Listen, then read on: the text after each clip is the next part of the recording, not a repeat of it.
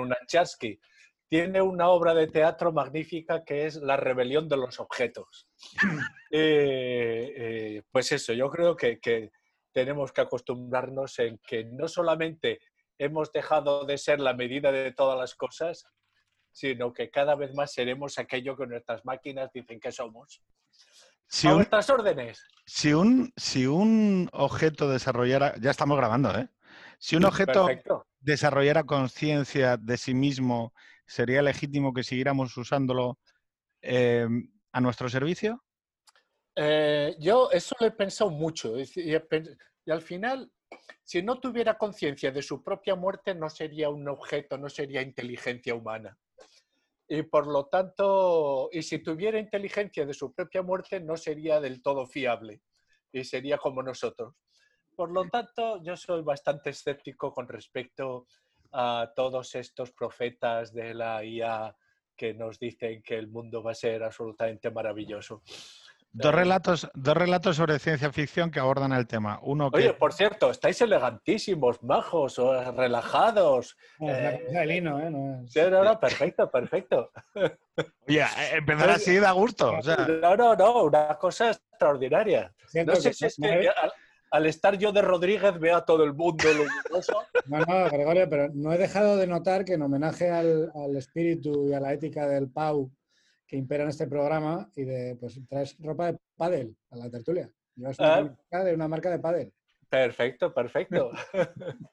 Bueno, la, belleza está en el ojo, la belleza está en el ojo del que lo mira. No, el, el tema es eh, dos relatos de ciencia ficción que abordan este tema. Uno es eh, uno de Stephen King sobre cómo la rebelión de los objetos, eh, pero no se revelan negándose, sino que se revelan matándonos. Es decir, revo- Eh, sí, sí. Eso sería, la mayor revuelta de los objetos sería que funcionasen sin tacha. ¿Eh? Esa sería la auténtica revolución de los objetos, ¿no? Que, es un de- que eso es lo que buscaba pues Stalin con el socialismo, que los obreros funcionasen sin tacha. Hubiera sido acojonante, pero, pero resulta que no, que ahí está siempre el factor humano introduciendo... El hombre es el ser que distorsiona la geometría. Y, y si alguna vez queremos que exista inteligencia artificial, tendrá que ser una inteligencia que falle y se avergüence de sus fallos. Pero entonces, y la segunda sería El hombre del bicentenario de, Eh. de Asimov, que precisamente aborda eh, una inteligencia eh, artificial que para poder ser reconocida eh, en la sociedad como humana, Sí. para adquirir el hombre del bicentenario, para que la sociedad le reconozca como hombre, debe acabar ese robot sustituyendo todas sus partes mecánicas por partes orgánicas que le obliguen a morir. Que le obliguen a morir. Sí. Y entonces a tra- es, eh, él consigue ser hombre en tanto en cuanto muere. Claro, es que, mira, yo que no soy especialmente fan del, del melodramático Heidegger, porque creo que eh, es el primer filósofo contemporáneo que está dispuesto a ganar la competición por la vida infeliz. Es decir, que dice, vamos a echar toneladas de infelicidad a la vida y el que más infelicidad le eche, eh, más genuino, más auténtico Campeón. será. Pero, pero sin embargo tiene razón una cosa estamos envueltos por cosas tocadas por la muerte. Perdonad que ahora me pongo yo también aquí melodramático, ¿no? Eso no tiene por qué ser eh, terrible, porque ahí está precisamente la belleza. Y cada vez lo tengo más claro, es decir, la capacidad de gozar de lo efímero, ¿no? Eso que sabes que es efímero, pero en, la- en- en ese frágil esplendor de lo efímero hay una belleza que, que los dioses no la conocen. Y en eso, eh, pues eh, por eso bajaban los dioses antiguos, los dioses griegos, a los campos de los hombres, porque en el Olimpo tenían demasiada belleza eh, no efímera, permanente, y necesitaban disfrutar de la, de la belleza frágil. Pero entonces tenemos derecho, derecho. Es bueno que tratemos de suprimir la individualidad del ser humano que nace para conformarlo a vivir en una sociedad con sus normas. Es que mientras tengamos cuerpos estamos condenados a ser individuos. Los niños son mucho más inteligentes y mucho más listos que los psicólogos se empeñan en que lo sean. Pero, eh, los Es psicólogos... que le, pone, le pones al señor Luri el capote y los, Hombre, pedagogos, para- para- salen los para- pedagogos. Pero, pero para eso estamos, ¿no? Pero yo entiendo, yo entiendo, vamos a ver, así como los filólogos clásicos tienen la misión de ensalzar Grecia y Roma, porque si no se quedarían sin trabajo, eh, eh, los psicólogos tienen la misión de, poner las lupas en las fragilidades de los niños, porque si no se quedarían sin trabajo. Pero los niños son muchísimo más fuertes y además eh, a, los cuatro días de tener un bebé lo sabes, que son mucho más fuertes de lo que esta sociedad terapéutica se empeña en hacernos creer. Profesor Diga usted. eh, de filosofía en bachillerato, profesor universitario en la Universidad Complutense de Madrid. No, a ver, Ma- escucha. No, no, no. No, no, no, un segundo, un segundo, un segundo, no. un segundo. Maestro de primaria. Eh, ¿Por qué la educación sigue teniendo capacidad para generar vocaciones? escucha, no he sido nunca profesor de la Complutense. Ah, vale, pues lo, lo he cogido en una No, no. referencia mala. Sí, sí, sí, porque por ahí funciona. ¿Quién demonios hace las entradas de, de- de- de la enciclopedia esta? Pues alguien tan vago como yo. No, no. que, que la República Gregorio una plaza en Somos Aguas, algo así. Eh, pues tú fíjate. eh. Lo cual, ya, ya no, ya estoy, ya estoy fuera de carreras y si ahora por primera vez en mi vida me considero libre porque la jubilación tiene, viene acompañada de muchos achaques, ¿eh? Eh, que si el oído, que si la vista, que si las rodillas. Perdón, viejo, perdón, perdone, ¿achaques, me- eh, usted- ¿achaques mentales también? Achaques de todo tipo. Mira, ¿sabes cuál es el peor de los achaques de la jubilación? Cuando comienzas a estar más pendiente de tus rodillas que de las rodillas de la vecina, eso ya es, es el desastre. Es- es- es decir, eso ya no hay consuelo posible, ¿no? Eso, pero, pero es así, no, no hay que darle vueltas. eh. A Hay ver, que vivir como si no fuera a no, llegar. no, déjame acabar, que- déjame acabar. Sí, sí, sí. Porque estoy, porque si no, después, tal como están las cosas, alguien te impugnará diciendo, falseaste tu currículum, no sé cuántos.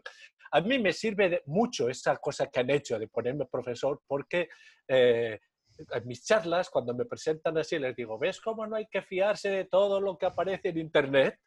¿Ah? No teníais más que haberme llamado y lo tal. Pero no he sido, he- aunque tengo buenos amigos y he dado más de una charla por la Complutense, no he sido para nada profesor de, de allí. Pero maestro, profesor de instituto Maestro sí, y ma- conferenciante en la universidad, eso seguro. Yo me, puse, yo me puse a hacer magisterio porque no me podía pagar otra cosa. Qué bien. Eh, tal cual. Yo estaba en Pamplona y la Universidad de Navarra, privada, pues me era unos precios que no me podía porque me tenía que sufragar mis estudios. La Universidad de Zaragoza era imposible y entonces, pues, ¿qué es lo que podía hacer? Pues, pues eso. Eh, e hice magisterio, bueno, pues- pues- pues- pues con la intención básicamente de ganarme una, conquistar una independencia que después me permitiera preguntarme qué es lo que me gusta hacer. Que no es un tema menor. Efectivamente. Pero cuando, pero cuando gané la independencia resultó que me gustaba lo que estaba haciendo. ¿eh? Pero no, no me siento especialmente eh, qué sé yo, entusiasta de todas aquellas grandes, eh, aquellos grandes discursos sobre la vocación que en España en los años 20 se puso de moda, ¿no? Con Ortega y demás, eh, la vocación, sentirse llamado, etcétera, etcétera. Yo me siento llamado a muchas cosas y la mayor parte de ellas son contradictorias entre sí. Pero y entonces, eh, si tenemos un discurso grandilocuente hacia la educación, No hacia la Sí. educación, no, hacia la vocación. vale, tenemos un discurso grandilocuente eh, Sí. hacia la vocación. Eh, se nos llena la boca como sociedad de lo, de lo muchísimo que nos importa la educación, de las generaciones sí. futuras, tanto que les queremos eh, educar en, en valores y en, Sí, sí, sí, sí. Y queremos también, eh, como decía usted, reconocer la fragilidad del niño y nos preocupa tanto su futuro y que no se haga daño. Exactamente qué es lo que funciona mal en la educación en España. Mira, eh, Freud, que era un señor al que siempre hay que tomar en serio, porque no tenía alma religiosa, como Marx, eh, Marx que es un espíritu fundamentalmente religioso. Eh, Freud tenía alma de diplomático, ¿eh? alma de diplomático. Y en algún momento dijo que hay tres cosas imposibles, que son la salud, el buen gobierno y la buena educación. Eh, buena parte de lo que llamamos vida política consiste en no creerse ninguna de esas tres cosas. Y probablemente es bueno que no nos la creamos para que haya un dinamismo superador, pero Freud tiene razón. ¿Es imposible programar políticamente una buena educación? Como un buen gobierno, como una salud, pero tenemos, un, tenemos unos gobiernos que se ocupan precisamente y, o primordialmente dicen ocuparse de la salud, de la educación, mismo del, gobierno, del, manejo de la barca del Estado. Efectivamente. Las que son nefastos. Sí, sí. Por eso, por eso, eso sería imposible si nosotros no nos dejáramos convencer tan fácilmente por, eh, por los ideales y cuando nos presentan un ideal lo suficientemente noble, les perdonamos que los resultados no estén a la altura de los ideales, ¿no? Ahora lo estamos viendo clarísimamente con el actual gobierno. Tú ofréceme ideales nobles que yo te voy a perdonar que los resultados no estén a la altura. En educación eso pasa continuamente. Pensad, por ejemplo, os voy a poner un ejemplo que me parece muy clarificador. Desde la LOCSE para aquí, venimos diciendo en todas las leyes que se han aprobado que el objetivo fundamental de la educación es desarrollar todas las potencialidades del niño. Eso es una memez. Cualquiera que lleve media hora con un niño sabe que hay que reprimirle alguna cosa. Que tiene demasiada potencialidad. Pero, pero, pero, pero, pero, en fin, es que si no, te meten los dedos en los enchufes. hay mil cosas que, hay que reprimir en un niño. Eh, pues bien, en nuestros discursos decimos, eh, hay que desarrollar todas las potencialidades. O objetivo de la educación, crear ciudadanos autónomos y críticos. Y cuando ahora vemos a nuestros jóvenes con toda la historia del, eh, del, COVID, que no son ni autónomos, ni críticos, ni buenos ciudadanos, nadie pone en cuestión ese gran ideal. ¿eh? Porque la próxima ley volveremos a decir que hay que desarrollar todas las potencialidades del niño y que eh, el objetivo de la educación es desarrollar ciudadanos autónomos y, críticos. Bien, forma parte de, yo diría, de lo que es la vida política, especialmente en el Mediterráneo o en el sur de Europa. Eh, seguir más a quien nos ofrece, eh, pues eso, magníficas intenciones, que quien nos asegura compromisos con los resultados. yo, creo, perdona, Gregorio, que el, resultado del experimento, si podemos llamarlo experimento, en los últimos 10 años en España, vamos a poner pues desde la crisis y el 15M para acá, en, un primer momento recordaréis que lo que se pedía, lo que se demandaba de una manera agónica casi era más participación, más política, más, más, eh, eh, más implicación de los ciudadanos en la política, al final no digo que sea la única manera necesariamente en la que se puede traducir, pero lo que se ha traducido claramente en España es en polarización, en unos formatos políticos eh, simplificados, básicamente audiovisuales, eh, en enfrentamiento, en, arrumbar todos los problemas y decidir darnos de leches en las cosas en las que no vamos a poner de acuerdo. Eh, entonces, quiero decir, ¿cómo, ¿cómo gestionan, bueno, lo gestionan creo básicamente negando la mayor y, con muchas y con, pero como si el establishment, por así llamarlo, político educativo quisiera gestionar la diferencia entre lo que nos han intentado vender, que era la construcción de una ciudadanía crítica, y el resultado, que es la tertulia política y el, y el sálvame político, con todas las implicaciones que tiene eh, en, el, en, el, equilibrio de los partidos y en, el, y en las políticas públicas que se hacen en España, cómo se puede vender una cosa cuando la realidad es la que es, ¿no? Bueno, pero Jorge, lo que hay que asumir es que eso se puede vender. Y no solamente se puede vender, sino que se compra muy felizmente. No, no, si yo estoy en el negocio. Pues, pues pero entonces, entonces la conclusión. pescadero de Asteris. la conclusión es que la racionalidad y la política no van de la mano. Bueno, pues es una conclusión relativamente sofisticada, pero que en el fondo una persona que tiene 40, 50, 60 años debería, debería serle accesible. Y bueno, debería ser accesible para la gente. Eh, no, porque necesitas creer que eres un ser racional. El, éxito de la ilustración consistió en hacernos creer que fue real. ¿eh? Cuando en realidad, pues mira, la, la, ilustración no venció al antiguo régimen a base de silogismos, sino a base de guillotina y de chistes sobre el adversario. Ese fue el triunfo de la ilustración. Y ahora pues nos pasa lo mismo. Entre las premisas que, nos, que aceptamos y las conclusiones que se derivan necesariamente de esas premisas, introducimos todos los mecanismos justificatorios que nos permitan salvar qué. Ah, yo no sé si no me está, está, saliendo una tarde demasiado nihilista o incluso demasiado sincera con vosotros. No, pero, pero, pero, ya veréis lo que quiero. A mí me parece que el electorado para nada quiere participar directamente en la cosa mm. pública lo que quiere es sentirse bien gobernado por alguien en el que se puede, con el que se pueda identificar de forma narcisista. Yo creo que ha hecho mucho daño la etimología, cuando se popularizó la etimología del idiota, del, que no participa en política, que además tú lo sabrás mejor, pero en Grecia tiene un sentido muy particular, porque la participación en Grecia, pues, una polis democrática radical como Atenas, tiene unas connotaciones completamente distintas, ¿no? Porque te puede tocar un oficio por sorteo, porque te puede tocar muchas cosas, y porque el corpus político es, distinto. Pero yo creo que se popularizó, entonces se puso de moda también decir esto de claro, que es que el que no participa en política es un idiota. Y participar en política además es participar muy activamente y desde unos postulados siempre muy militantes. Y al final eso y unas consecuencias desagradables también. Claro, claro. lo, Que, lo, que siempre me hace mucha gracia es que una de las primeras personas, o bueno, una persona que yo le oí despotricar del tópico este de que hay que participar en política y de que el que no participa es un idiota y que le oí defender la democracia representativa y que, que es esto de que todo el mundo tenga que dedicarse a la política en su día a día, fue Ramón Cotarelo.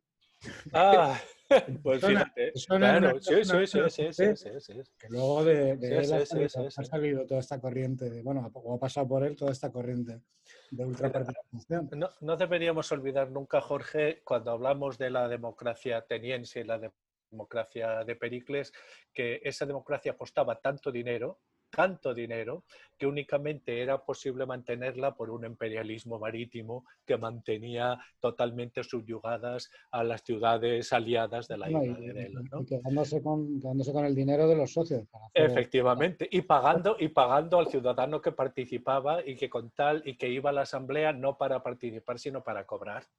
¿eh? Eso Aristófanes eh, siempre es el, Si queremos saber cuál es el régimen político ateniense, es mejor acudir a Aristófanes que a Platón.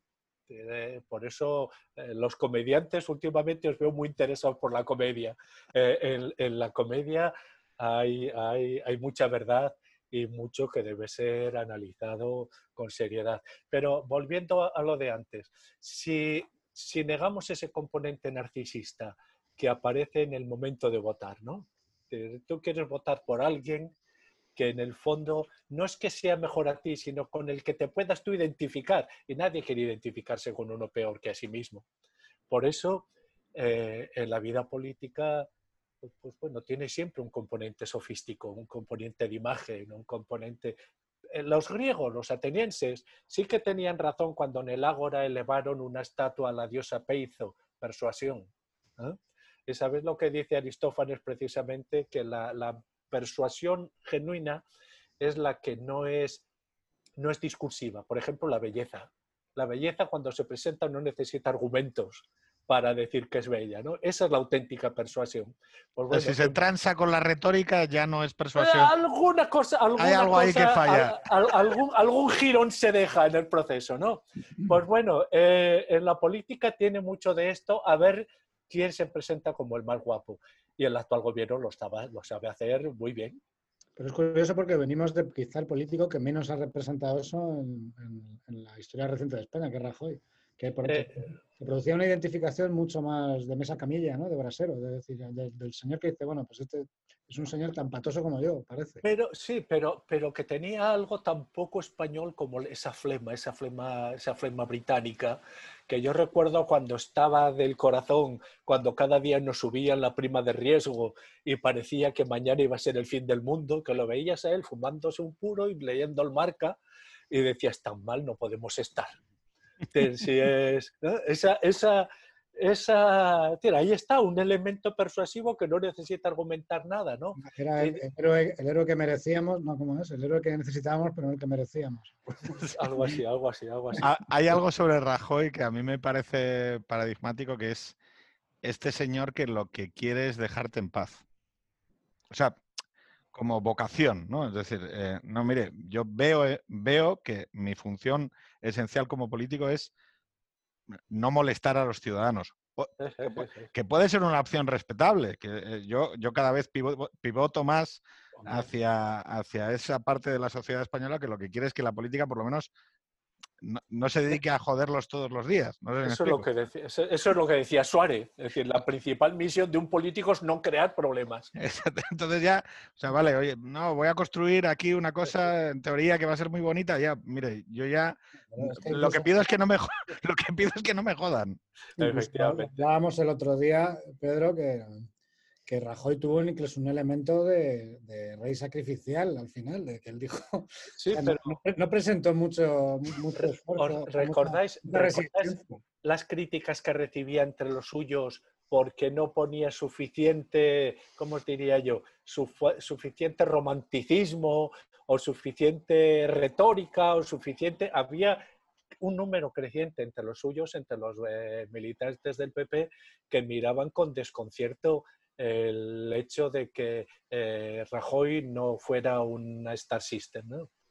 A ver, hay algo, pero ahí, ahí también hay algo... Momento, él, se entregó un poco al, sacrificio de una manera también muy, muy española y muy pequeño burguesa, que fue pues en la mesa, en un reservado, tomando coñac. sí, sí, sí, sí. Eh, y, pero que un poco como el coronel Kurz de Apocalypse Now, pues al final en el fondo se deja matar un poco. ¿no? Sí, pero... claro, nos ha dejado con, con este, con este percal. Efectivamente, eso, eso pues es... Eh, eh, alguna vez se lo dijo Aznar, y tenía razón en esto, que gobernando Yo fíjate que tuviese tan pocas alianzas, ¿Sí? ahí indica el gran fallo de Rajoy y la gran virtud del actual presidente que sabe crearse alianzas. Ya veremos cuánto le duran, pero le duran. Hay una geometría variable de las alianzas, que, pero eso es lo que te permite el gobierno, crear alianzas. Si gobernando no las creas, yo fíjate, ah, vamos, quiero volver ahora al, tema de la educación, que, es un poco el, corazón. Hemos venido a esto. Sí, pero, pero hay una parte ahí sobre, sobre lo que es Rajoy, lo que implica Rajoy y la España que vivimos hoy en 2020, cómo Rajoy también ha sido catalizador de lo que, por acción u omisión, de lo que estamos viviendo, de lo que estamos hoy, ¿no? Es que, es que, hay una parte de la expresividad o de la identidad o del narcisismo, como se quiera decir, em, que desborda las organizaciones tradicionales, la organización tradicional de la derecha, porque no se encuentra representada en ese avatar político, ¿no? Entonces tiene que, tiene que salirse a buscar eh, esa expresividad o esa identidad hacia otros, hacia otros campos, ¿no? que sí que le devuelven, porque Rajoy es verdad que aparentaba o daba la impresión de ser un hombre eh, desideologizado. Que esto es, esta, esta es la paradoja, ¿no? Eh, Como Obama. Obama fue el creador del término pospolítica pero es que la política, pero es que la política vuelve, es que la política vuelve. Claro, porque, porque si la echas por como que por la puerta te entra por la ventana, efectivamente. Y los elementos sofísticos, retóricos, eh, aquello de peito, de la persuasión, siempre está ahí. Y si no lo haces tú, lo hace el otro. Pero entonces, por ejemplo, en la educación, ¿no? Eh, que yo creo que sí que tenemos elementos retóricos en los grandes defensores de la educación ellos que se dicen, ¿no? Eh, de la educación pública y demás, y de los grandes problemas que nos encontramos una y otra vez. Yo, ¿qué, crítica le haría a los argumentarios de, Luri, del Luri que interviene en el espacio público defendiendo un determinado modelo de educación? Diría, no, estos son teorías de, de un maestro de escuela que lo que hace es que piensa con borrador y pizarra, la regla, hombre, le queda poco para defender el castigo corporal, la letra con sangre entra. Estos son cosas del franquismo, son cosas del postfranquismo. La educación ahora es totalmente diferente. Claro, a mí hoy con 40 años y tres niños, eh, y como padre de, eh, me cuesta no verle la chatarra a todo esto. O sea, los niños en realidad siempre son el mismo contenedor. Desde... Te entiendo perfectamente lo que, lo que dices. Entonces, ah, hay cosas que dice usted, como por ejemplo sobre el esfuerzo, la disciplina, la memoria, la lectura, que dices, oye, pero esto, eh, ¿esto por qué es tan extraño decirlo? Cuando es algo tan, perdón, jodidamente evidente. Efectivamente. Pero ¿cómo no voy a tener que educar a mi hijo en que se siente y guarde silencio durante un tiempo? Si pues para cocinar huevos fritos tiene que ser capaz de, escuchar. Pues así es. Por eso, por eso es tan importante eh, que, nos miremos a nosotros mismos y que aquello que defendemos en nuestra vida cotidiana no se lo neguemos a la escuela. el problema, todos los discursos neopedagógicos que están hoy en boga, eh, serían absolutamente indiscutibles si no vinieran acompañados con un fracaso escolar real, ¿eh? más allá de los datos estadísticos que estamos todos empeñados en disfrazar. Y ese fracaso escolar real se pone de manifiesto en ese 25% de nuestros jóvenes de 15 años que son incapaces de entender un texto mínimamente complejo. Es decir, que acaban la escolaridad obligatoria siendo extranjeros en su propia lengua. Entonces, si, en conjunto miramos más los debates sobre los propósitos del sistema y cuando en, el Parlamento, cada vez que se discute una nueva ley, las grandes polémicas vienen porque cada uno intenta subirse a un pedestal más alto para decir cuál es todo, qué es todo aquello que desea de bueno, ¿no? todos queremos lo mejor, todos estamos a favor de lo bueno y en contra de lo malo, todos somos maravillosos pero lo que nos debería llamar la atención es qué resultados impugnan nuestras, eh, nuestras buenas intenciones, ¿no? ¿Qué resultados impugnan? ¿Por qué, ¿Por qué el ascensor social no funciona? ¿Pero esto era así en los 80? No, eh, mira, si, si, analizamos en los 80, lo que te puedo decir es que en los 70, sí, sí, desde mediados de los 70, el nivel de educación de España y Corea y Corea del Sur eran similares que el descenso, o si quieres, el progreso que había entre la población española que iba adquiriendo estudios secundarios, iba cada vez, iba haciendo una progresión notable. Eso José Manuel Lacasa lo ha estudiado con todo detalle. si queréis cuestiones estadísticas con precisión, la casa os ofrecerá todo. Pero en fin, ¿por qué eso se rompe a partir de la LOCSE? A partir de la LOCSE se rompe de manera muy clara eh, pues, pues, pues eso, una, una, ambición intelectual que existía entre, los jóvenes españoles que querían no, no, no, solamente tener un título, sino tenerlo en condiciones. Y, con la LOSE se rompe de una manera muy clara. Es decir, es, yo lo voy a decir así de claro, para mí la gran decepción sobre la socialdemocracia es con la educación. ¿Por qué? Porque no está cumpliendo con ninguno de sus propósitos, sino al contrario. está, está ofreciéndoles a los niños pobres un discurso teórico buenista y después los abandona a la puerta de la escuela. Y eso me parece... Eh, voy a callarme lo que me parece. Pero es así, están abandonados. ¿Qué haces con un chaval hoy en las, cada vez lo tengo más claro. En el, libro de, de, La escuela no es un parque de atracciones, dediqué el último capítulo, dedico el último capítulo a lo que llamo el capitalismo cognitivo. Me parece obvio que hoy, ya de manera muy manifiesta, el conocimiento se ha convertido en una fuente de riqueza en cualquier país. Que las fuentes de riqueza tradicionales están dando lugar al conocimiento. Conocimiento, capital humano, etcétera, etcétera. Pues bien, si en esta situación no nos tomamos en serio el conocimiento, lo que estamos jugando no es con la psicología del niño, sino estamos jugando con el futuro del país. Y la escuela está hoy demasiado centrada en la psicología del niño, olvidando su dimensión republicana. Y cuando solamente nos fijamos, y ahí aparece el idiotés de nuevo, cuando solo nos, solamente nos fijamos en la estabilidad emocional, psicofísica, afectiva, etcétera, del individuo y le restamos la comunidad, al final ese individuo resulta que se encuentra aislado y sin ningún soporte de acogida que le proporcione esa estabilidad que necesita y que no se la puede dar autónomamente a sí mismo. Yo una cosa que, una cosa que decía también en ese, en ese libro y en esa reflexión, eh, en, una entrevista que le hicieron, era eh, cómo hay una clase, eh, yo creo que hay una parte de los problemas de España, de nuestra sociedad, que constantemente, de los problemas reales, que no acaban de eclosionar al espacio público, porque hay una franja de, gente mm, que no los sufre. Efectivamente. Y que, entonces los debates están constantemente circulando esa, esa, esa élite a izquierda y a derecha, ¿eh? O sea, no, tanto y tanto. que tienen acceso a determinada formación de tercer nivel, que tienen acceso a determinada... que pueden además siempre sortear esta situación que usted ha descrito de, oiga, los niños vulnerables...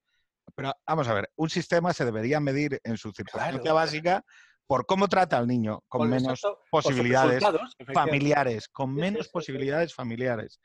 Y no, resulta que los que están prescribiendo son gente que, pues, que ha tenido acceso a, unos determinados, a unas determinadas posibilidades y que entonces teorizan cómo el sistema sería mucho mejor si respondiera a sus sesgos y a sus, y a sus, y a sus ideas. ¿no? Esto, el sujeto hidropónico, que digo en, expresión de Armesilla, que además luego llega a los puestos directivos de las sociedades y que entonces tiene grandes teorías que, que no, tiene, que no, que no tienen conexión con lo que está pasando en lo real, ¿no?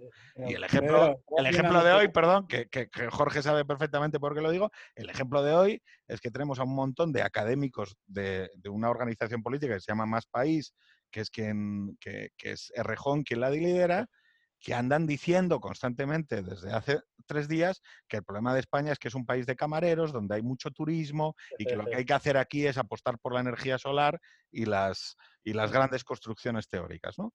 Entonces, la cuestión es que en parte, e, en gran parte, uno de los problemas que constantemente nos encontramos con esto es que el debate sobre, sobre cómo afecta el sistema educativo a esos niños vulnerables no está. Es que, ni aparece acabas, estamos entrando ahora en cuestiones de una importancia enorme. ¿eh? Eh, eh, el futuro del país, el futuro del país no tanto es sobre su supervivencia futura o sobre su comodidad futura, sino sobre, sobre su cohesión, mm. va a depender cada vez más de la complejidad de la clase media. Yo no creo que la clase media esté desapareciendo, lo que creo es que está mutando de una manera bastante rápida. Y en esa, en esa, ¿qué es lo que estoy queriendo decir con esto? Vamos a ver, primero, me parece indudable que la élite cognitiva se está formando, que está formando una élite cognitiva. Me parece indudable también que las escuelas privadas han tomado muy buena nota de ello. Hoy eh, el mapa que tenemos heredado de escuela pública, eh, concertada y privada está mutando también muy, muy, muy rápidamente. La concertada está viviendo unos momentos de incertidumbre enormes y la, lo que es la privada, la privada eh, que no tiene una peseta de subvención para gestionarse ella de manera autónoma, sus programas, etcétera, etcétera, está creciendo. No solamente está creciendo, sino que hay fondos de inversión internacionales que están dispuestos a invertir en las escuelas privadas españolas. ¿eh? que eh, aunque solo fuera por eso debería eh, llevarnos a pensar alguna cosa. ¿no? Entonces, esa, esa escuela que además privada, que además tiene muy claro, yo en Cataluña lo veo de una manera meridiana, que está educando a la clase dirigente porque les está proporcionando no solamente unos contenidos selectivos muy altos, que es cierto, sino sobre todo les está proporcionando a esos alumnos una agenda. La agenda de los contactos que aquí a 10, 15 años pues habrá que tener para participar en el who is who, ¿no? de, de la sociedad. Eso se está produciendo.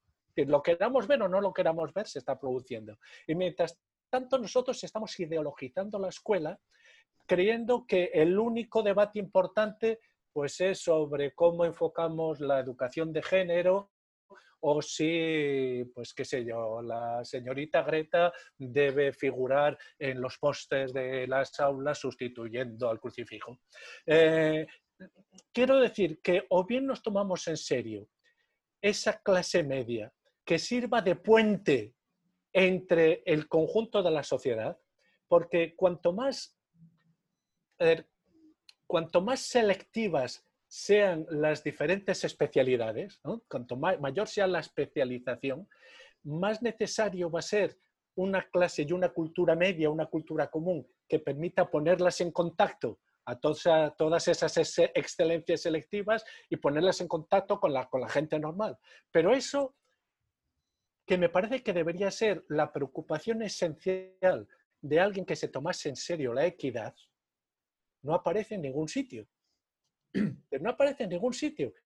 Y es absolutamente esencial. Por eso, fijaros, otro, otro elemento muy curioso de la metamorfosis a la que estamos asistiendo.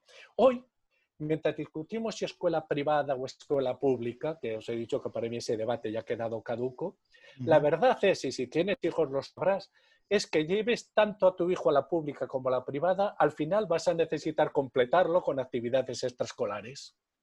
Resulta, resulta, resulta que... Refuerzo, de refuerzo de matemáticas. Efectivamente, idiomas. Claro. Eh, sí, sí, sí, sí, eh, entonces, eh, el, el papel, el, pero fijaros que esto es muy importante si queremos entender por dónde va la educación. El papel de la escuela, o sea, la importancia de, de la escuela está perdiendo protagonismo relativo. ¿Por qué? Porque las familias saben que vaya a la escuela que vaya necesita completar su formación con otras cosas. Entonces, las familias conscientes saben que hay que completar la escuela con otra cosa.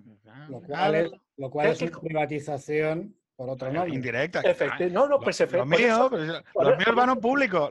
Pues por eso os decía que el debate de escuela eh, privada, pública, etcétera, esconde más de lo que manifiesta. Lo que tiene que ver con lo que os iba a decir, que hay una versión turbo de de este abandono socialdemócrata de la educación que decía Gregorio, que es la, versión loca que tenemos en España de la educación eh, en comunidades autónomas, donde, pues por ejemplo, en Cataluña uno sabe perfectamente, y si no lo sabes porque no quieres saberlo, que los niños castellano hablantes tienen un desempeño peor por una serie de hándicaps que tienen con respecto a la lengua en la que se les educa. Sí, porque eh, no eso, eh, ahí los datos que, que, tenemos son abundantísimos, ¿no? Eh, el reto, y además eso deberíamos plantearnos porque hay formas de hacerlo, y tampoco estamos inventando nada, llevamos muchos años de estudios empíricos, etc. la escuela tiene que compensar los déficits culturales familiares. Si resulta que no los compensa, pues ¿para qué sirve? eso hay que plantearlo así. ¿Para qué sirve? Si no te compensa, es decir, si tus resultados van a, depender de una manera muy significativa de, eh, eh, del número de palabras, para que nos entendamos, que funcionan en casa, yo no creo de todas las maneras que eh, la clave sea la lengua que se usa, sino la complejidad cultural de esa lengua, que, da por su, que además coincide en Cataluña de que hay un sector de migrantes, eh, pues, pues, hasta hace poco masivos, que eh, no tienen una cultura, digamos, muy bollante. Y eso, eh, pero una familia castellano parlante, con una cultura, con un vocabulario amplio y un dominio sintáctico de la propia lengua castellana, no va a encontrarse problemas reales en, la escuela a su hijo. ¿no? Es más la pobreza como factor que, la lengua. En Cataluña, en el País Vasco es otra cosa. Pero es la lengua usada como, como un filtro para separar a los ilotas de los ciudadanos de bien que, que accederán a los puestos y a, los cargos y a la política, como decía mm. Bueno, no, no, no, es que, a ver, eh, eso Jordi Pujol, que es el político que más claras ha tenido las, ha tenido las cosas en Cataluña. En todo eh, sentido y condición. En, todos los sentidos. Eh, lo decía con mucha rotundidad. Eh, demos, demos autoridad a lo nuestro, que los demás querrán impregnarse de esa autoridad. Y el problema, ¿cuál ha sido? El real. Que los catalanes hayan querido fomentar una cultura catalana o la desaparición de España porque nadie ha tenido que la ah, defendiera. Amigo. Ah, amigo. Es que yo eh, voy a ser un poco aquí yo estoy un poco cansado, y digo cansado a mis 40 años, que no tengo derecho a estar cansado, em, del tema este de, no, es que los que lo hacen mal son ellos por hacerlo.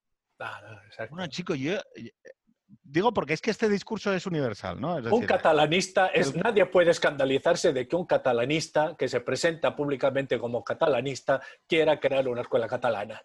Eso de tirarse por los pelos de eso es absurdo. Claro, o sea, ¿cuánta parte de esta supuesta victoria es de ellos? ¿Y cuánta parte es de que, tío, que tenemos gente muy vaga?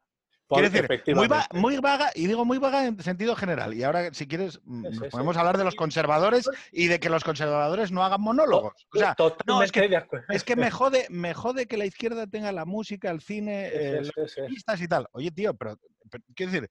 Sí, pero mi respuesta, mi respuesta es decir que los de los Goya son unos subvencionados y que el cine es una mierda y que no hay que ir al cine. Pues, no sé. Mm, quiero decir que Clint Eastwood hace pelis. No, no sé si me explico. O sea, que, le molestará más o menos, pero hace pelis. Eh, la, pregunta, y esto ya es un poco el call to action de todos los capítulos, es, bueno, si todo esto está muy, es muy asimétrico, está muy torcido y no sé qué, decías antes del tema de los monólogos. Ya bueno, pero ¿y, tú qué haces? Porque es que al final la conclusión... Y con el tema educativo, que era, eh, por eso quería utilizarlo de engarces, oiga, pero entonces, yo sé lo que yo hago, yo, que más o menos es el análisis que, usted ha dado, que es decir, oiga, mire, aquí el sistema educativo, el de la concertada o el de la pública, yo lo voy a tener que complementar como padre de familia de clase media. Y entonces voy a darle a mis hijos fits diferentes para que tengan eh, más capacidad, ¿no? Em, claro, esto lo hago yo porque, porque tengo esta visión y, y segundo, tengo recursos para hacerlo, que eso es lo más importante, que es lo que decía Jorge. Oiga, esto es una privatización segmentada porque yo todo esto lo hago eh, toco No me quejo porque puedo, pero ¿y la familia que quisiera pero no puede? ¿Eso es justo? ¿Es injusto? ¿Nos parece bien? ¿Es el, es el, el sistema a defender?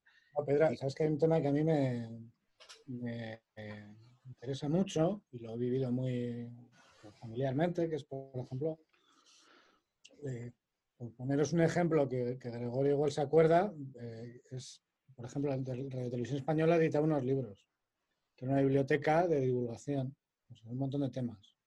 Luego tenías programas pues, como los clásicos de Rodríguez de la Fuente, cosas que ahora nos parecen estrafalarias, como lo de Jiménez del Oso, pero que Jiménez del Oso, eh, simplemente oyéndole hablar al lado de, cosas que Madre mía, sí, sí, sí. El círculo de Viena. Entonces, pues, claro, em, había una vocación y una puesta en práctica de una teoría social sobre el ascenso social a través de la cultura y a través de la formación. Hoy en día, ah, de eso?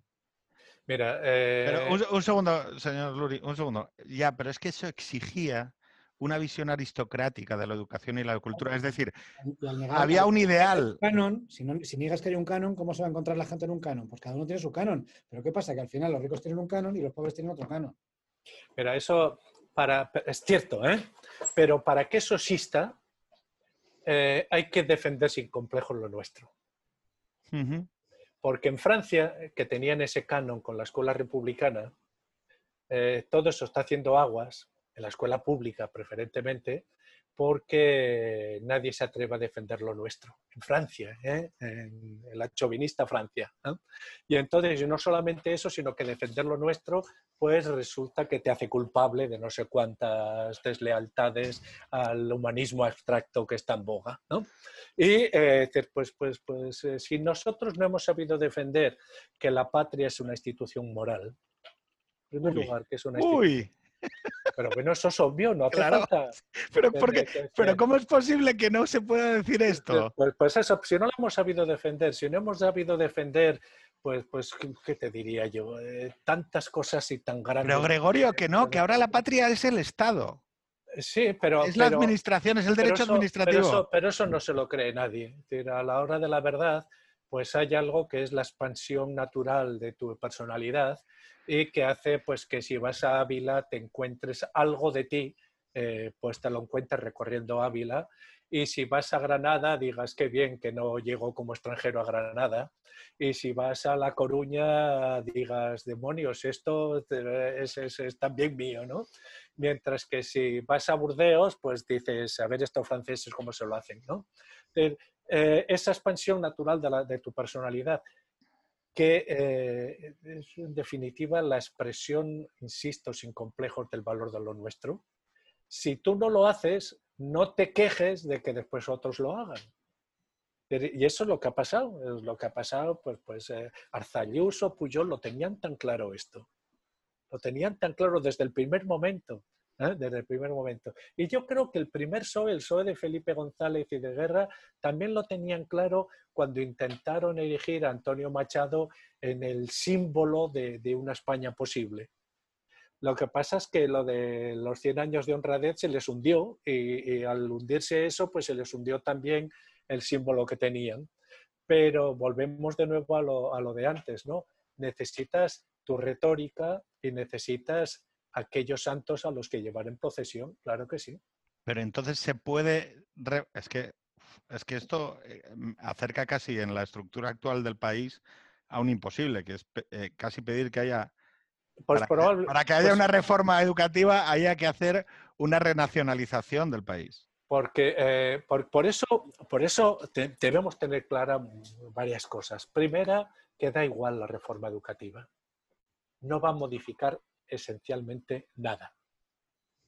Aquello que decía Romanones con tanto acierto, Romanones hay que leerlo, ¿eh?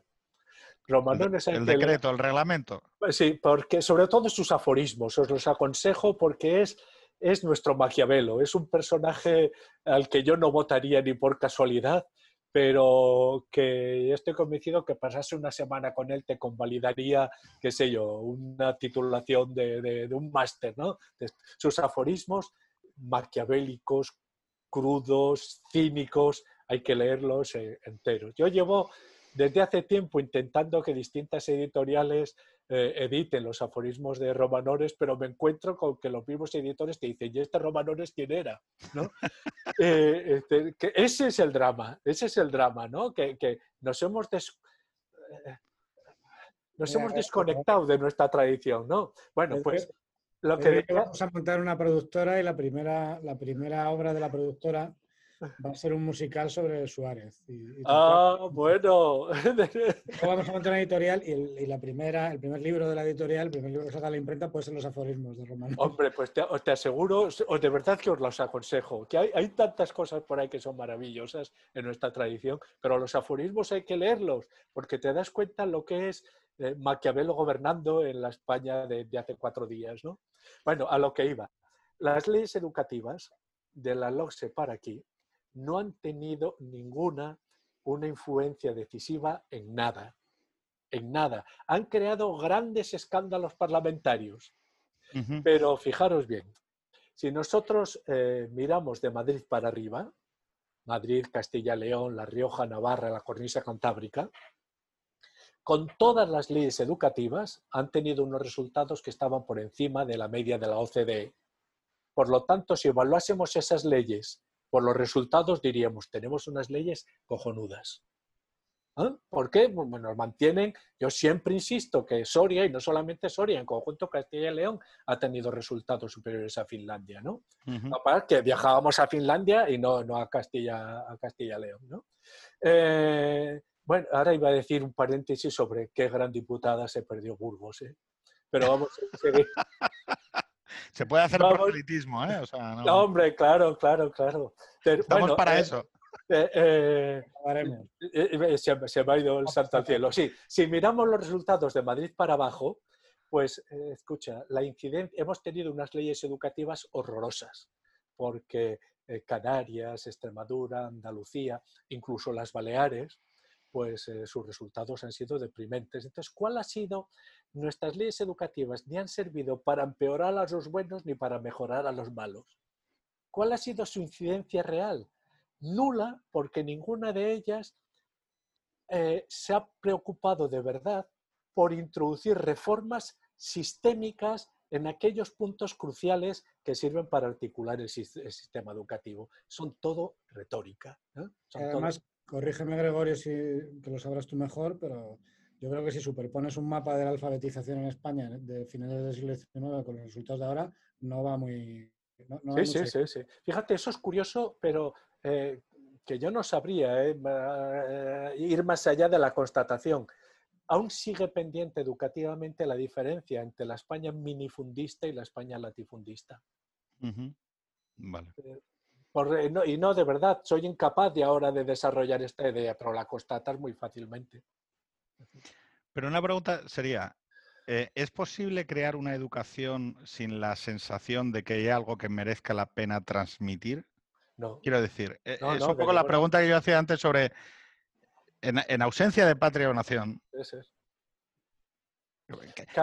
¿Qué, perdón, ¿qué estoy creando? O sea, pues ¿por, qué me, voy a pues tomar este esfuerzo si en realidad aquí no hay nada, no hay una llama que transmitir? En realidad... Estás creando un discurso emotivo, que es el que hoy predomina en la escuela, y que es el refugio de lo común en ausencia de algo común que sustente a lo común. Perdonad el juego de palabras. ¿Cada vez más contenido, pero menos intensidad en el contenido? Vamos a ver, eh, pero cada vez más contenido es falso. Si nuestro problema, ah, ese es otro debate, otro debate absurdo. Nuestro problema no es que haya mucho o poco contenido. Nuestro problema es que especialmente en secundaria el 20% de las horas de clase el profesor las tiene que dedicar a intentar poner orden, a intentar seguir un ritmo de trabajo. Eso quiere decir que uno de los cinco días de la semana eh, tienen ese objetivo. ¿no? Nuestro problema no es el del contenido, sino cómo aprovechar el horario que tenemos. O sea, vale, pero si en una, si en una esquina estuviera el Trivium y en otra esquina estuviera em, la educación Wikipedia, llamémoslo así, em, si no me equivoco, usted tendería más hacia el Trivium. no, no, no, leer. No, no, no, no, no, me, no me. No hago caricaturas. Yo lo no hago caricaturas. No, no, yo, yo lo que creo es que el lenguaje es nuestra cultura en acto. Y que eh, ya podemos hacer lo que hagamos en la escuela. Si nuestros alumnos salen con un vocabulario coloquial de 500 palabras, hemos fracasado y que para fomentar ese vocabulario, ese lenguaje, que son las competencias reales de una persona, tus capacidades para comunicarte en distintos niveles, en distintos ámbitos, con gente de ciencias, de letras, de arte. Para eso necesitas una formación compleja en distintos campos que te proporcionen ese vocabulario. El objetivo no es eh, a quién demonios le importa en el fondo qué es lo que podía decir Sócrates. Lo que nos importa es si Sócrates aporta algo en la formación intelectual de una persona del siglo XXI. Y yo creo que todos esos campos de las humanidades eh, te proporcionan como mínimo una capacidad para una perspectiva sobre tu, una perspectiva crítica sobre tu propia lengua. Y como la lengua no es otra cosa que, que aquello con lo que pensamos, pues un lenguaje reducido nos lleva a pensamientos esquemáticos y reducidos y un lenguaje amplio con una sintaxis amplia pues nos lleva a otro tipo de pensamientos. De todo lo que yo estoy diciendo eh, sobre si este método, si este método no, lo que me interesa es, ¿este método de verdad refuerza o no la competencia lingüística de un chaval de 15 años que sale de la escolaridad obligatoria y se enfrenta al mundo? Eso es lo que me interesa un problema también con la recepción de la complejidad, ¿no? no me hables de la complejidad, no me hables ni de complejidad ni de paradigma. Y que, es una... Y que yo creo que también tiene un correlato en, estas cosas que pasan ahora de que tiene que haber un canon eh, expurgado de cosas porque la gente es incapaz de gestionar la complejidad del pasado, por ejemplo. Es decir, eh, cuando, si tú vas al, Congreso de los Diputados, hay cuadros, de, bueno, y esto Pedro lo sabe bien, de la Escuela Nacionalista Española del siglo XIX, donde se representa heroicamente la ejecución de los comuneros, por ejemplo. Oye, los comuneros los ejecuta el rey y el rey es una línea que sigue hasta ahora, pero la gente era capaz de gestionar esos dos elementos que eran constitutivos de la nación, tanto la línea monárquica como, la, como experiencias como la de los comuneros. Eh, ahora, por lo visto, no. La gente no, es incapaz de, gestionar que haya eh, que haya aportes a la historia, a la tradición e incluso al rito que sean, que, sean antitéticos o que, o que, sea, o que vengan de, fuentes distintas. Eso sí, sí, la capacidad, eso es la capacidad dialéctica. Es decir, lo que llamamos complejidad, en definitiva, Hegel lo llamaba dialéctica, ¿no? y es la capacidad. Justo el otro día. Sí, la, capacidad. La idea es, Exacto, la capacidad de trabajar con A y no A, viendo que las dos son reales y sin embargo son aparentemente contradictorias. Y, pero eso es la vida. Nuestra vida cotidiana nos ofrece continuamente A y no A a la B. y nuestros sistemas lógicos. Muy gracioso. Si tú vas al Parlamento británico, a las, cosas del Parlamento, las cámaras del Parlamento, hay una sala pequeñita eh, y hay, un, hay una efigie de Felipe II entre, entre varias figuras reales porque, llegó a reinar. Nunca la han quitado. está la figura de Felipe II. Pues, pues, pues obviamente, porque eso te permite aprender. Eh, es que, a ver, aquí jugamos eh, con, con, temas que son apasionantes. Por una parte, la complejidad nunca la hemos sabido llevar. ¿eh? La complejidad es eso, es complejidad y nuestro pensamiento es inevitablemente lineal. Y en la linealidad, pues buscamos en la introducción el nudo y el desenlace. Y cuando te encuentras con A y no A, te paras perplejo. Eso es una aporía. Y la capacidad para eh, resolver las aporías, Hegel nos lo dijo, únicamente se puede resolver históricamente, ¿no? Es decir, con, con una eh, integración de A y no A en B. ¿no? Y, eso, pues es en definitiva el pensamiento histórico en el sentido más, más riguroso del término. Eso además te lleva a otra cuestión que es importantísima en la educación. Cuando yo estoy hablando del lenguaje, es porque eh, a la hora de la verdad eso que hacemos con lo que llamamos inteligencia, intelecto o como queráis, no es sino introducir divisiones en la complejidad para hacerla inteligible. Porque en sí misma es demasiado huraña. La complejidad es la selva selvaya, ¿no? que de, de la Divina Comedia. Necesitas introducir, abrir caminos en la complejidad. Y esos caminos, pues siempre te llevan de un sitio a otro apartándote de los múltiples sitios alternativos a los que podrías ir. Pero eso es pensar. Pensar es acortar e inhibir, etcétera, etcétera. Para eso hay que tener clarísima la conciencia de la identidad y de la diferencia, que son dos conceptos que la posmodernidad le gusta tanto poner en cuestión. Yo lo he dicho más de una vez que lo que caracteriza nuestro tiempo desde un punto de vista ontológico es básicamente esa obsesión por el ser del límite. Eh, eh, a los antiguos lo que buscaban era la delimitación del ser para ordenar el mundo. ¿eh? Y decían, pues aquí está el mamífero, ta, pa, pa. No le salían nunca las cuentas, ni a, ningún grande le han salido las cuentas nunca. Comenzando por Santo Tomás, que después de escribir la, suma teológica dice, pero esto no vale nada. Serán sus discípulos los que lo santifiquen. pero mira Platón, Platón los que nos cuentan, los que lo conocieron en sus últimos años, le pilló la muerte revisada en las tablillas de cera. Eh, Kant escribió dos críticas de la razón pura y si lo dejan hubiera escrito tres o cuatro. Eh, Marx, el proyecto de Marx, nunca lo llevó a cabo porque eh, a todos los grandes han fracasado en ese esfuerzo de descomplejizar la, la realidad. Pero ese esfuerzo es el esfuerzo humano. ¿Qué es lo que llevamos nosotros? Estamos llevando al paroxismo esa obsesión por el ser del límite, no el límite del ser, sino el ser del límite. Y eso nos lleva a, la perplejidad. No sabemos lo que es limitar, más aún, todo lo que sea una delimitación clara nos parece una afrenta, ¿eh? porque eso es razón logofalocrática o cosas de ese tipo. yo le, haría un matiz a esto, fíjese. o, dos, sí. No, no, pero, pero yo me he encontrado que luego en la praxis, esa retórica sobre la fragmentación, la mirada del otro, la complejidad, el no, no, vamos a detenernos, ya grandes relatos no, que son malos. Grandes relatos no, que no me permiten eh, ejercer mi libertad, ¿no? Y, esto era una cosa de las que sí que le quería eh, preguntar después sobre educación. Es que luego eh, esa complejidad no es real.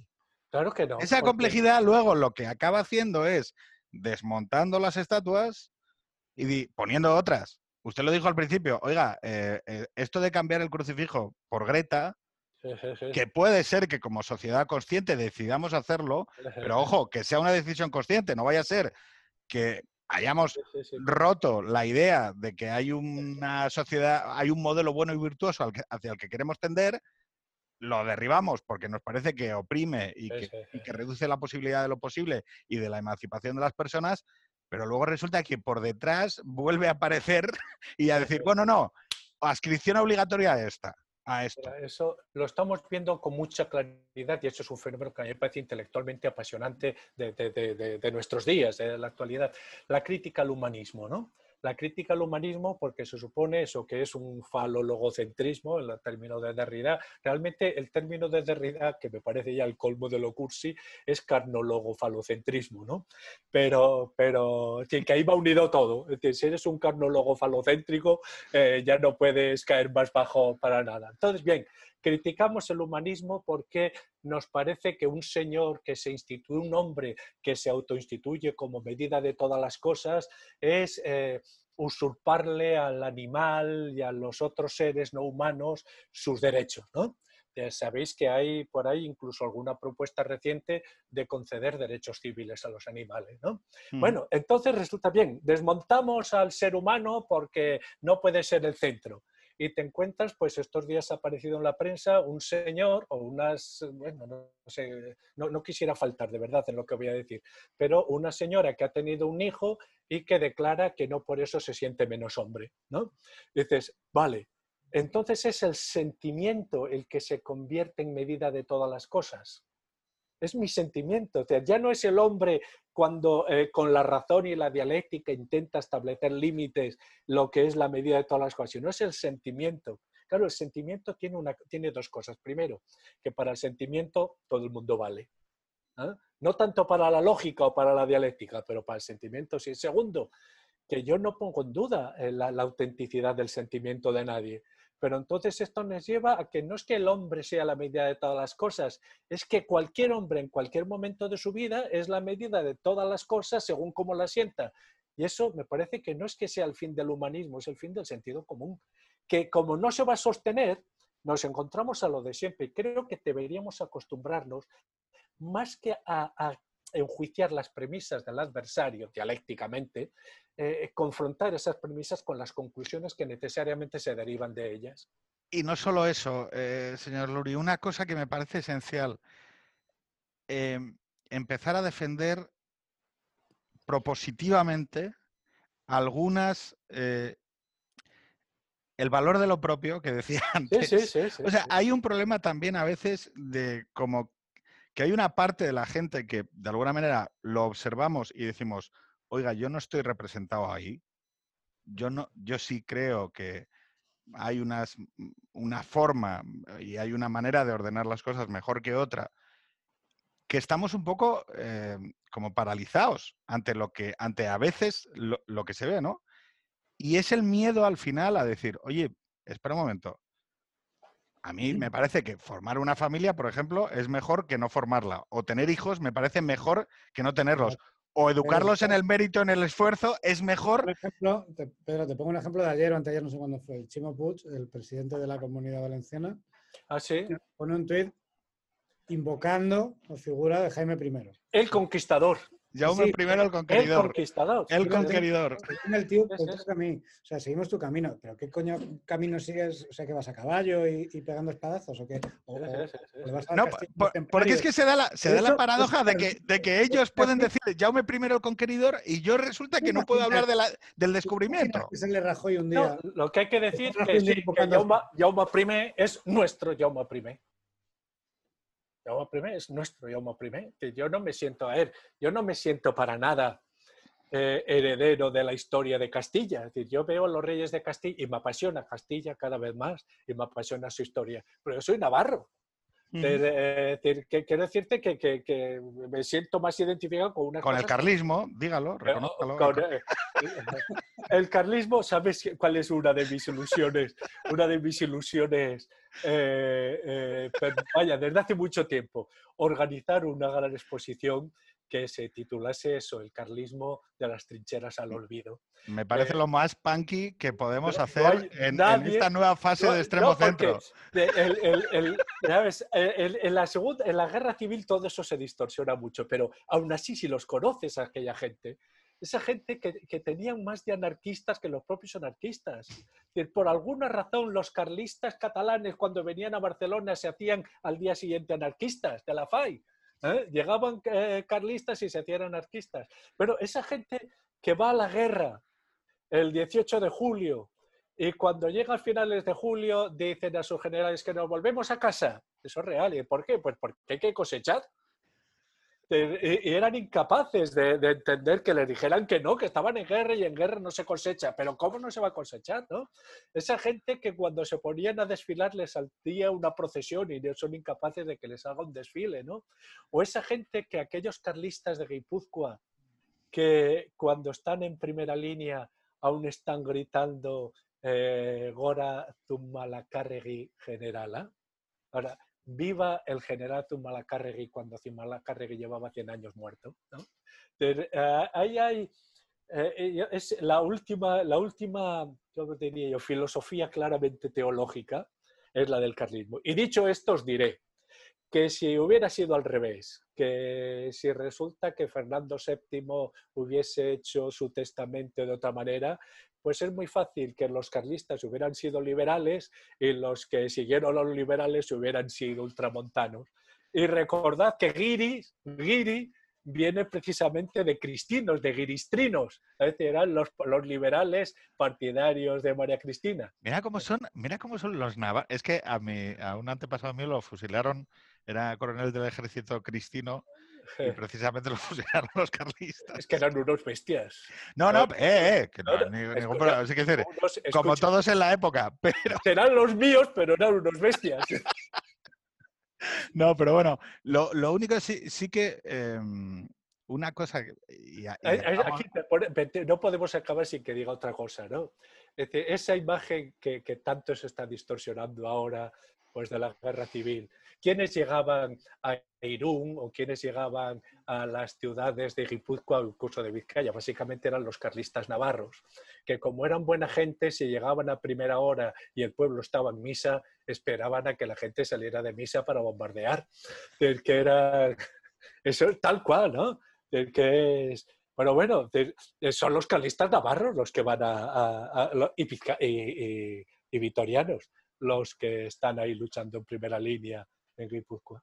Decía una cosa que eh, yo no asocio la historia de España a la historia de Castilla. Yo asocio la historia de España a la historia de España. Efectivamente. La cuestión es que por alguna razón no tenemos ya poetas, no tenemos cantantes, no tenemos a nadie que le cante una canción, por la razón que sea.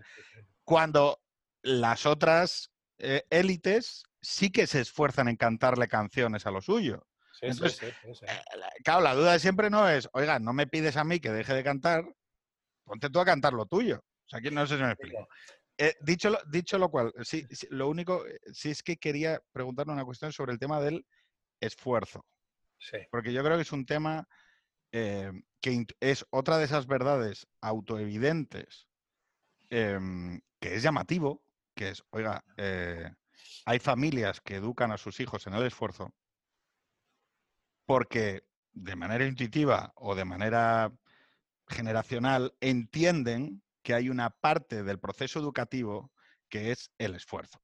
Eso no implica que seas un tonto a las tres, que creas que la sociedad es meritocrática o que el capitalismo premia a los mejores, ni que tengas una idea ingenua sobre que aquí eh, los que están por delante es porque se lo merecen. No, no, yo no estoy diciendo eso sé todos los trucos que hay, sé todo lo que importa, eh, eh, la herencia, sé todo, pero oye, de verdad, ¿creéis sinceramente que un sistema educativo que no permita que una de las palancas para avanzar sea el esfuerzo y el mérito, de verdad me decís que creéis que es más beneficioso? Es decir, el dilema de, el dilema de vamos a ver, yo puedo aceptar que el sistema sea igualitario, no tengo ningún problema.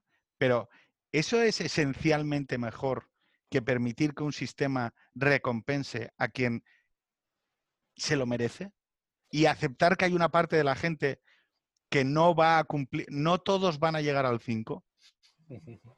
A ver, primero, yo aquí siempre pongo este ejemplo.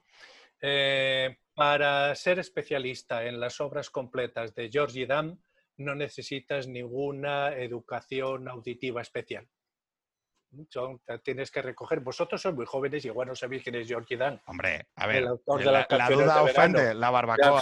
pero sois unos críos. Eh, no, no, pero, bueno, pero, sí que son categorías conocidas. Sí, pero podríamos decir, la bomba de. Eh, las obras completas de George Dan. ¿eh? Perfecto. no necesitas tener una gran formación musical. Más aún, si la tienes, corres el peligro de que no te gusten. En cambio, para disfrutar del segundo concierto para piano y orquesta de Shostakovich, necesitas tener ¿eh? el oído educado. Eh, ¿Cómo lo consigues educar? Pues con esfuerzo.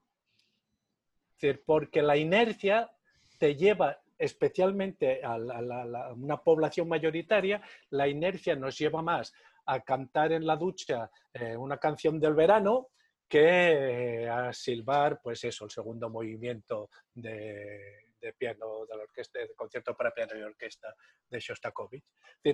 si queremos algo grande, tenemos que poner algo de nuestra parte. Es así de sencillo. No tiene más historia. Si queremos disfrutar de la complejidad del mundo y saber, es, que, mira, el, el niño pobre va a la escuela a rebasar los límites culturales de su familia. Y si la escuela no le proporciona eso, no hace falta que vaya a la escuela. Rebasar los límites culturales de tu familia puede ser muy doloroso porque siempre hay un elemento de desarraigo. Y sé de lo que estoy hablando muy, muy, muy bien. ¿eh? Siempre hay un elemento de desarraigo. De, desarraigo, pues que puedes correr el riesgo de que tus amigos llegue un momento que se ríen porque has utilizado no sé qué palabra o no sé qué giro sintáctico que se te ha impregnado de una manera espontánea en la escuela, ¿no? Eh, pero si la escuela no nos permite eso, trascender los límites culturales de nuestra familia, ¿para qué la queremos? Pero trascenderla quiere decir que, aquello que decía tan bonito eh, eh, Camus de, su maestro, nos consideraba dignos de descubrir el mundo. No de movernos en nuestra familia, nos consideraba dignos de descubrir el mundo. Pues yo lo que le pido a la escuela es exactamente eso, que considere a sus alumnos dignos de descubrir el mundo. Si eso es reaccionario, de derechas, conservador, pues me importa un pito. Me importa, pero no me importa nada. Yo lo que sé, lo que sé es que eh, lo que te, mira, ¿sabéis cuál es el libro más eh, feliz que me ha hecho de todos los que he escrito? El que saldrá el 30 de septiembre, que he escrito cuatro manos con mi nieto Bruno, de 10 años, que se titula Mi familia es bestial. Ah, Qué bueno. Eh, ha sido un trabajo precioso. ¿Y, de qué va? Eh, pues te lo tendrás que comprar. Bueno, pero un, claim, un, una, eh, pues pequeña promo. Mi familia es bestial. Es, un canto, es un canto a la familia, porque en la familia siempre hay más complejidades de las que parecen y por supuesto hay ilusiones, frustraciones y desgracias pero y alegrías, ¿no? Eh, y, muy poco políticamente correcto, además, te, diré. Muy poco políticamente correcto. Pero yo he descubierto que son las historias que les gustan a mis nietos. A mí me gusta contarles historias, inventármelas. Comienzas y además ellos me dicen, cuéntanos una historia de extraterrestres eh, que están en un planeta de, qué sé yo, de goma y que les persigue un señor muy malo. Pues adelante. Nuestro héroe es el conde de Herzegovina, que el conde de Herzegovina vive en Herzegovina eh, con un ojo que le sale por aquí colgando y goteando pus, y en el otro tiene un agujero donde una tarántula va asomando sus patas y por los golpes de la tarántula, de las patas de la tarántula, el conde de Herzegovina se, se orienta. De... Eso yo sé que todas estas cosas que estamos haciendo tienen una repercusión directa en el incremento del lenguaje y de, la complejidad lingüística de mi nieto. Y lo hago por eso. Y lo hago y además lo disfruto muchísimo haciéndolo. Eh, pero sé que no todas las familias lo hacen. Por falta de tiempo, por falta de recursos, por falta de creatividad o por lo que sea, no lo hacen. Pero entonces es la trampa de la palabra equidad que suena tan bonita. No, Rawls nos ha hecho mucho daño. Eh, porque nos ha planteado un cuento de rosas que solamente es posible si el hombre naciera ya desde el primer momento con un alma socialdemócrata.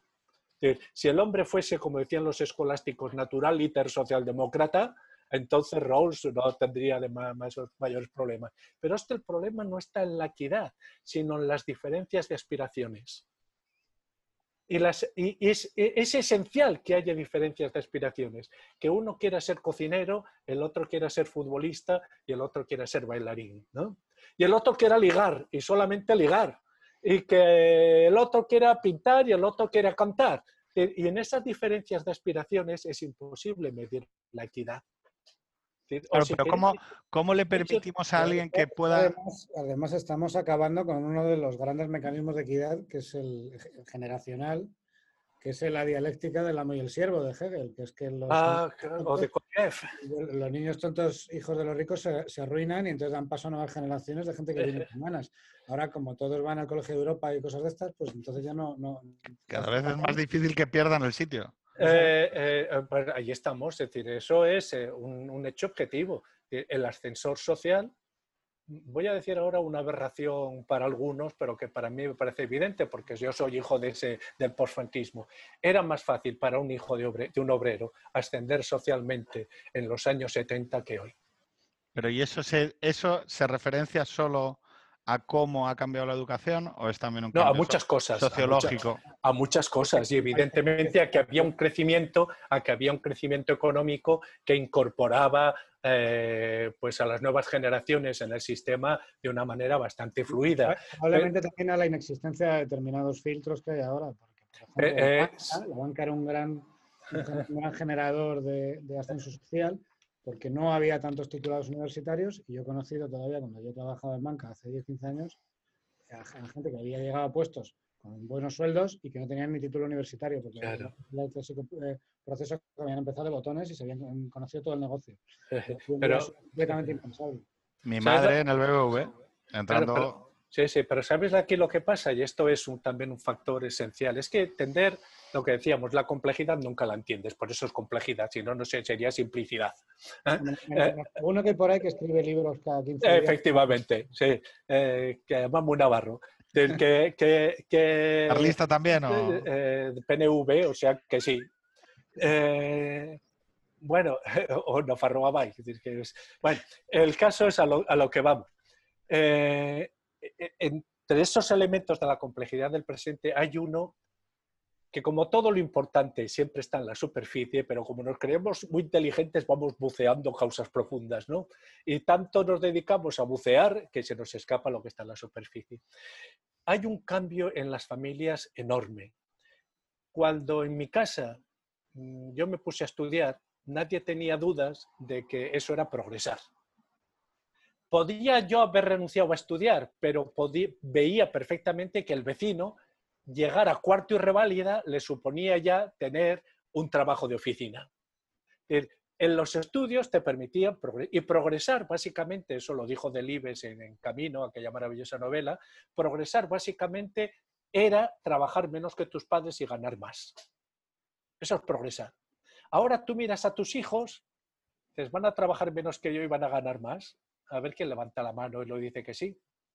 Ese, ese sentido de, nuestras certezas con respecto al futuro se han hundido. ¿eh? Y por eso es lógico también que haya dudas sobre los conocimientos válidos. ¿eh? Por eso yo hablo de conocimientos poderosos, y me, porque digo, sea el que sea el futuro, la persona que hable bien tendrá más ventajas que la que hable mal, seguro. ¿eh? La persona que sepa redactar un mail, sean las que sean las tecnologías o lo que sea similar al mail, tendrá más ventajas que el que no lo sepa, que el que no lo sepa. Ahora, si el sistema no tiene claras determinadas ideas, nuestro papel no es echar más confusión al sistema, sino proporcionarle claridad.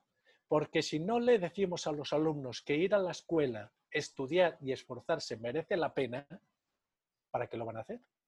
Si les estamos diciendo que el futuro nadie sabe cómo será, que los conocimientos o las competencias del futuro nadie sabrá cuáles son, que las cosas cambian muy rápidamente, que...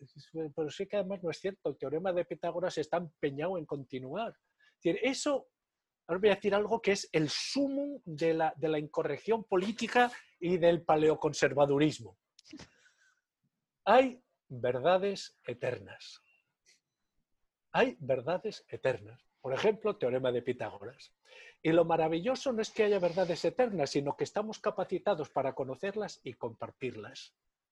Entonces me puede decir, ¿también hay verdades construidas, relativas, etcétera? Sí, claro que sí. Pero lo primero es lo que nos proporciona la razón común y lo segundo la opinión diversa. Como la escuela se centre solo en fomentar la opinión diversa y se olvide de la razón común, es todo el edificio el que se nos, desmorona. usted ha hablado de las realidades sensatamente imperfectas. Es un concepto que ha ido. La, familia, la familia. La familia es sensatamente imperfecta. Sí. Eh, hay eso una... obvio, ¿no? No, no, claro. Hay que decir, es que, es que me, gusta mucho un concepto que, que, desarrolla usted alguna vez, que es el hecho de decir, bueno, es que como esto tiene imperfecciones, hombre, lo tiramos todo abajo y ya construimos otra cosa y te dices, bueno. el argumento, el argumento que, han dado, que han dado algunos con el tema de las mascarillas. Efectivamente, sí, sí, sí, Como no protegen al, ciento, al 120%, que no se usen. Como no teníamos mascarillas homologadas que fueran perfectas y cuya efectividad fuera del 100%, vamos a ir sin mascarilla y entonces puede que sea lo que quiera. Claro. Pero eso, fíjate que detrás de todo esto, lo que eh, está en juego es la conciencia de lo frágil. Aquello que decíamos antes de las cosas tocadas por la muerte. ¿eh?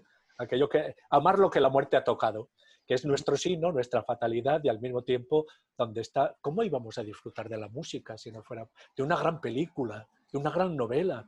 Me acabo de leer os confieso que me acabo de leer por quinta vez El Quijote y por primera vez al final se me ha formado un nudo en la garganta que no he llorado por vergüenza, pero hubiera, me hubiera desmoronado allá por primera vez.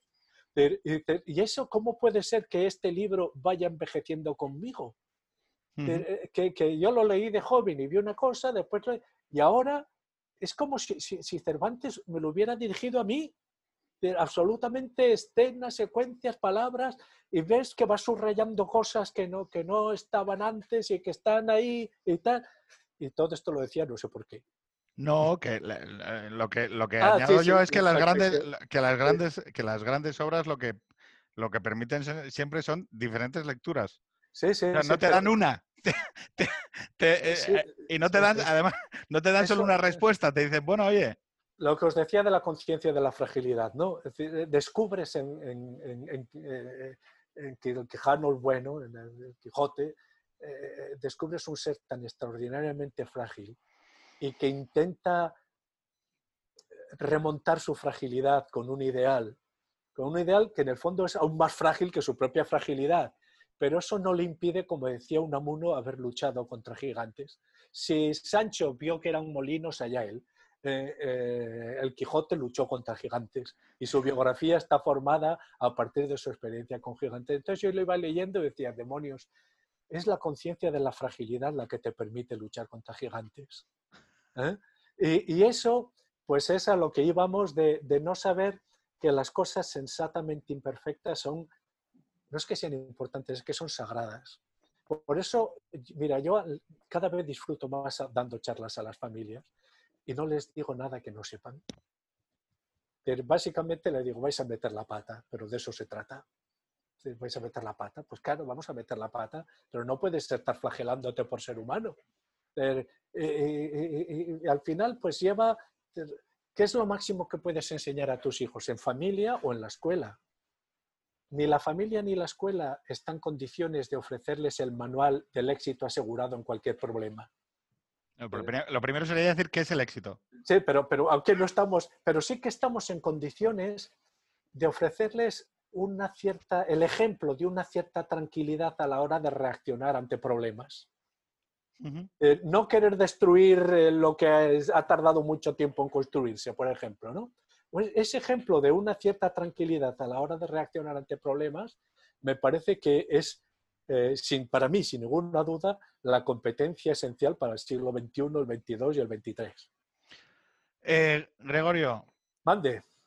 Última recomendación, porque ya llevamos casi dos horas. Eh, nada, en una línea, un libro, aparte del del 30 de septiembre de, ah, bueno, Familias Bestial. Tiene que ser de educación. Tiene que ser educativo.